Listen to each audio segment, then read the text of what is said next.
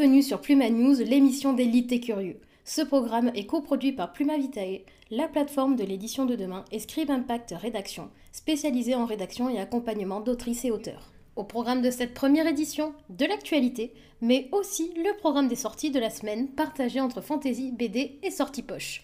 Enfin, pour clore ce premier épisode, un dossier spécial vous est proposé centré sur les vagues de censure qui ont actuellement lieu aux États-Unis d'Amérique. Commençons par l'actualité. En 2020, le Festival international de la BD avait pu se tenir in extremis avant d'être malheureusement reporté puis annulé en 2021. Cette année, avec les nouvelles jauges mises en place par le gouvernement, à savoir 2000 personnes maximum en intérieur et maximum 5000 en extérieur, le FIBD d'Angoulême est menacé. Les organisateurs ont alors décidé, pour le bien du festival, de le reporter. Ce festival, initialement prévu du 27 au 30 janvier, est reporté fin mars, début avril. Une date plus précise sera communiquée ultérieurement. Malgré quelques avancées, la lutte des féministes continue, notamment dans le domaine de l'égalité salariale. En effet, d'après une étude réalisée par l'INSEE, il existe toujours une inégalité salariale conséquente, environ 26%, entre les cadres hommes et les cadres femmes dans le milieu culturel et éditorial, connu pour être profondément paternaliste et patriarcal malgré certaines évolutions.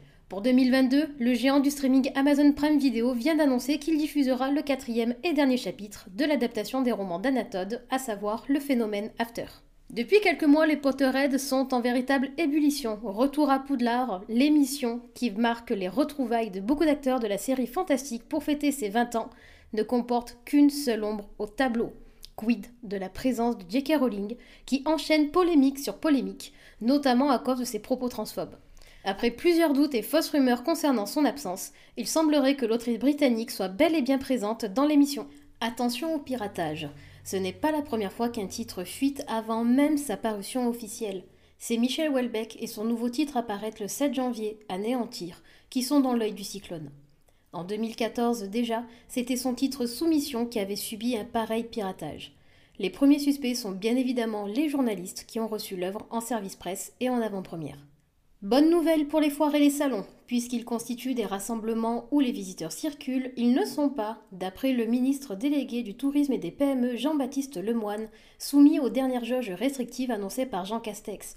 Cependant, ces manifestations seront soumises à des protocoles sanitaires stricts, comme les gestes barrières, ainsi que des voies de circulation pour limiter les croisements. Après avoir été inaccessibles pendant près de 80 ans car faisant partie d'une collection privée, les manuscrits originaux de Jane Austen, des Sœurs Bonté ou encore de Walter Scott sont maintenant accessibles au public. Après mise aux enchères par leurs propriétaires, ces manuscrits sont désormais consultables. Ces ouvrages inestimables sont maintenant accessibles à la British Library, au Bronte Personage Museum ainsi qu'à la Brotherton Library de l'Université de Leeds. Il est temps de faire le bilan de cette fin d'année 2021 et côté ministère de la Culture, il n'est pas au vert.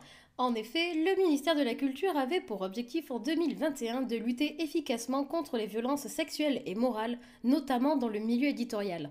Les accusations contre Stéphane Marzin ou encore les cas d'harcèlement moral avérés chez Albin Michel et Plomb ne sont que les épisodes connus de dérives internes bien endémiques.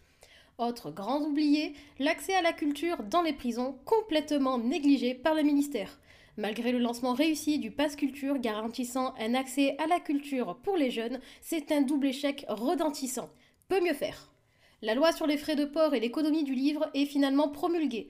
Depuis décembre 2020, un nouveau projet de loi régissant les frais de port était en cours de discussion. Concrètement, qu'est-ce que ça veut dire? Cette loi vise notamment à uniformiser les frais de port concernant les livres afin d'offrir une concurrence entre revendeurs bien plus honnête. On ne se le cache pas, le but est principalement de lutter contre Amazon et ses 1 centime de frais de livraison sur les livres. Cette loi toucherait à la fois les livres neufs et les livres d'occasion, entraînant ainsi une hausse du prix pour les lecteurs. Les livres d'occasion seront-ils finalement les grands gagnants de ce revirement? Après la crise du papier vient naturellement celle de l'approvisionnement. À cause de la pénurie de papier, beaucoup d'envois ont pris du retard, créant de véritables bouchons sur les réseaux d'expédition et de distribution.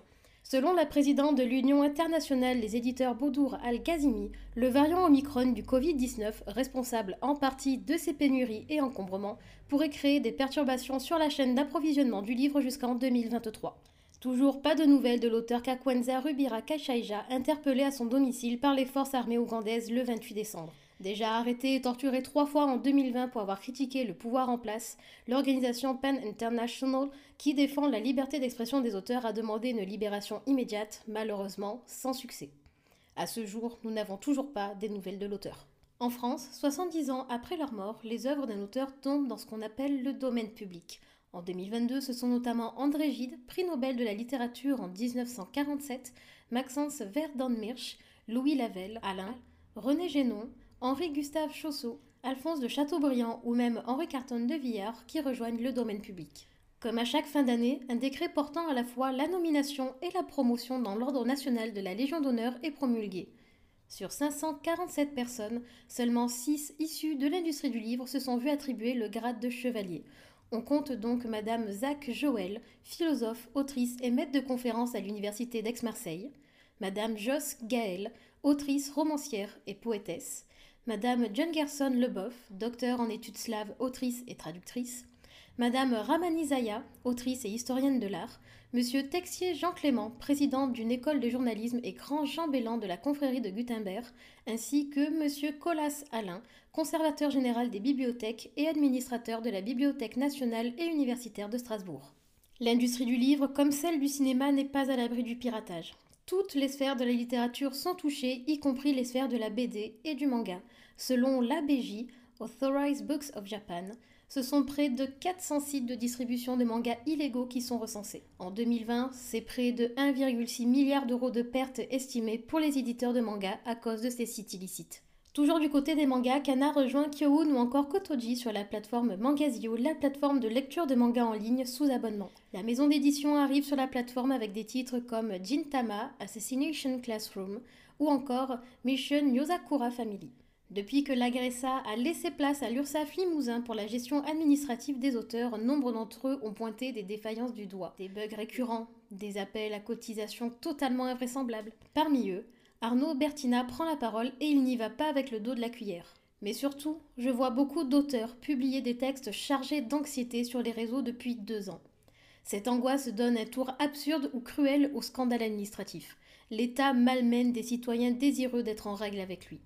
Si encore nous lui réclamions des milliards ou des fraises en plein hiver, mais non, la demande est très modeste, que l'URSSAF ne se comporte plus en détrousseur des bords de route, qu'il nous réclame seulement son dû. Une pétition a été lancée début décembre par nombre d'auteurs et relayée par la Société des gens de lettres. C'est officiel, le groupe Vivendi rachète le groupe Lagardère, rapprochant inéluctablement les auteurs de ces deux groupes à se rapprocher encore plus du géant français Hachette Livre et Editis. Les auteurs craignent d'être phagocytés et qu'un tel rachat provoque plusieurs déséquilibres, notamment économiques, mais aussi sur la diversité des parutions littéraires. Comme argument supplémentaire, les auteurs n'hésitent pas à citer le cas américain de Simon Chester, qui, après avoir tenté de racheter Penguin Random House, ont vu le ministère de la Justice s'interposer sous couvert de bibliodiversité et équilibre économique. En Iran, l'auteur, sociologue et historien Bakhta Chaptin, condamné en 2019 à six années d'emprisonnement pour s'être opposé à la censure de Téhéran par l'État iranien, a été plongé en coma artificiel des suites du Covid-19. Selon l'Association des écrivains iraniens, il n'aurait jamais dû se retrouver dans un état de santé aussi déplorable. Bien qu'ayant besoin de soins depuis novembre 2021, ce n'est que début décembre que le gouvernement a accepté de les lui prodiguer. Un retard volontaire qui pourrait lui être fatal. Comme chaque année, le Salon du Livre de Paris, devenu Festival du Livre de Paris, est au centre d'une polémique. Pour cette édition, c'est le changement de politique concernant notamment le prix des stands qui est visé.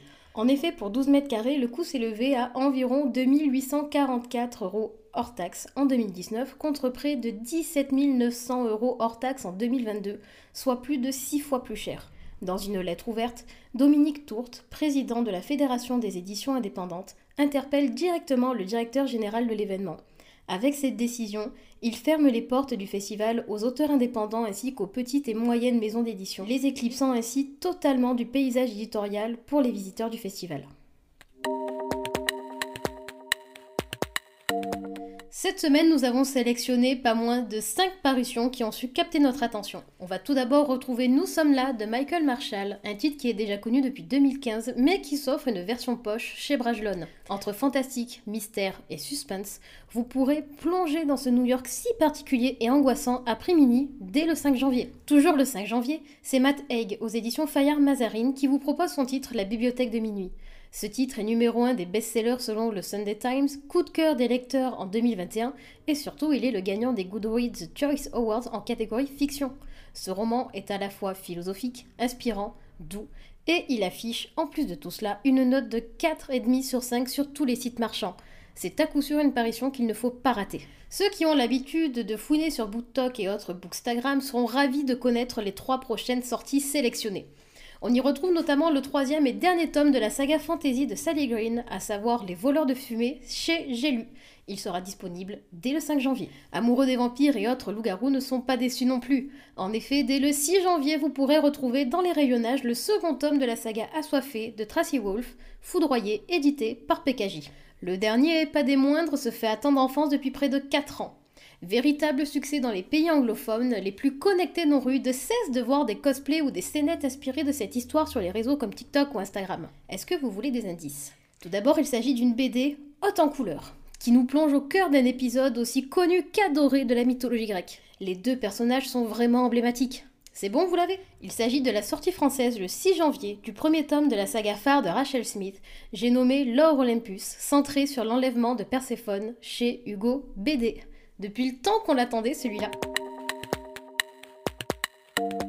La littérature en danger aux États-Unis d'Amérique, entre censure et liberté d'enseignement. En effet, depuis plusieurs semaines, une nouvelle vague de censure puritaine touche de plein fouet certains États des États-Unis d'Amérique, notamment le Texas, la Virginie, l'Oklahoma ou encore le Wyoming. Le phénomène se propage assez rapidement jusqu'à toucher la Floride. Dans ces États, des listes d'ouvrages à bannir des bibliothèques, et plus particulièrement des bibliothèques scolaires, ont commencé à fleurir. Au Texas, c'est une liste de près de 850 livres qui a été édifiée car jugée immoraux. Sur ces 850 ouvrages, plus de 400 ont effectivement été retirés des rayonnages. L'Association des bibliothécaires américains, l'ALA, a enregistré près de 155 tentatives de censure. La directrice du Bureau pour la liberté intellectuelle, Deborah Galdwell-Stone, a confié à divers médias qu'en 20 ans de travail pour Lala, elle n'avait jamais vu autant de tentatives de censure au quotidien. Toujours selon Lala, ces tentatives de censure seraient majoritairement menées par des groupes qui prétendent de manière mensongère que les livres sont subversifs,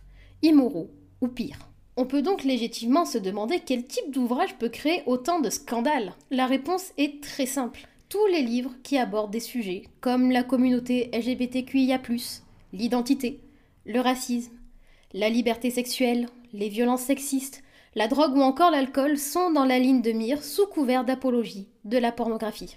Seulement, retirer autant d'ouvrages des étagères des bibliothèques scolaires constitue un véritable risque pour l'éducation des enfants, mais aussi pour ces États qui se mettent en porte-à-faux vis-à-vis du premier amendement de la Constitution américaine qui garantit la liberté d'expression.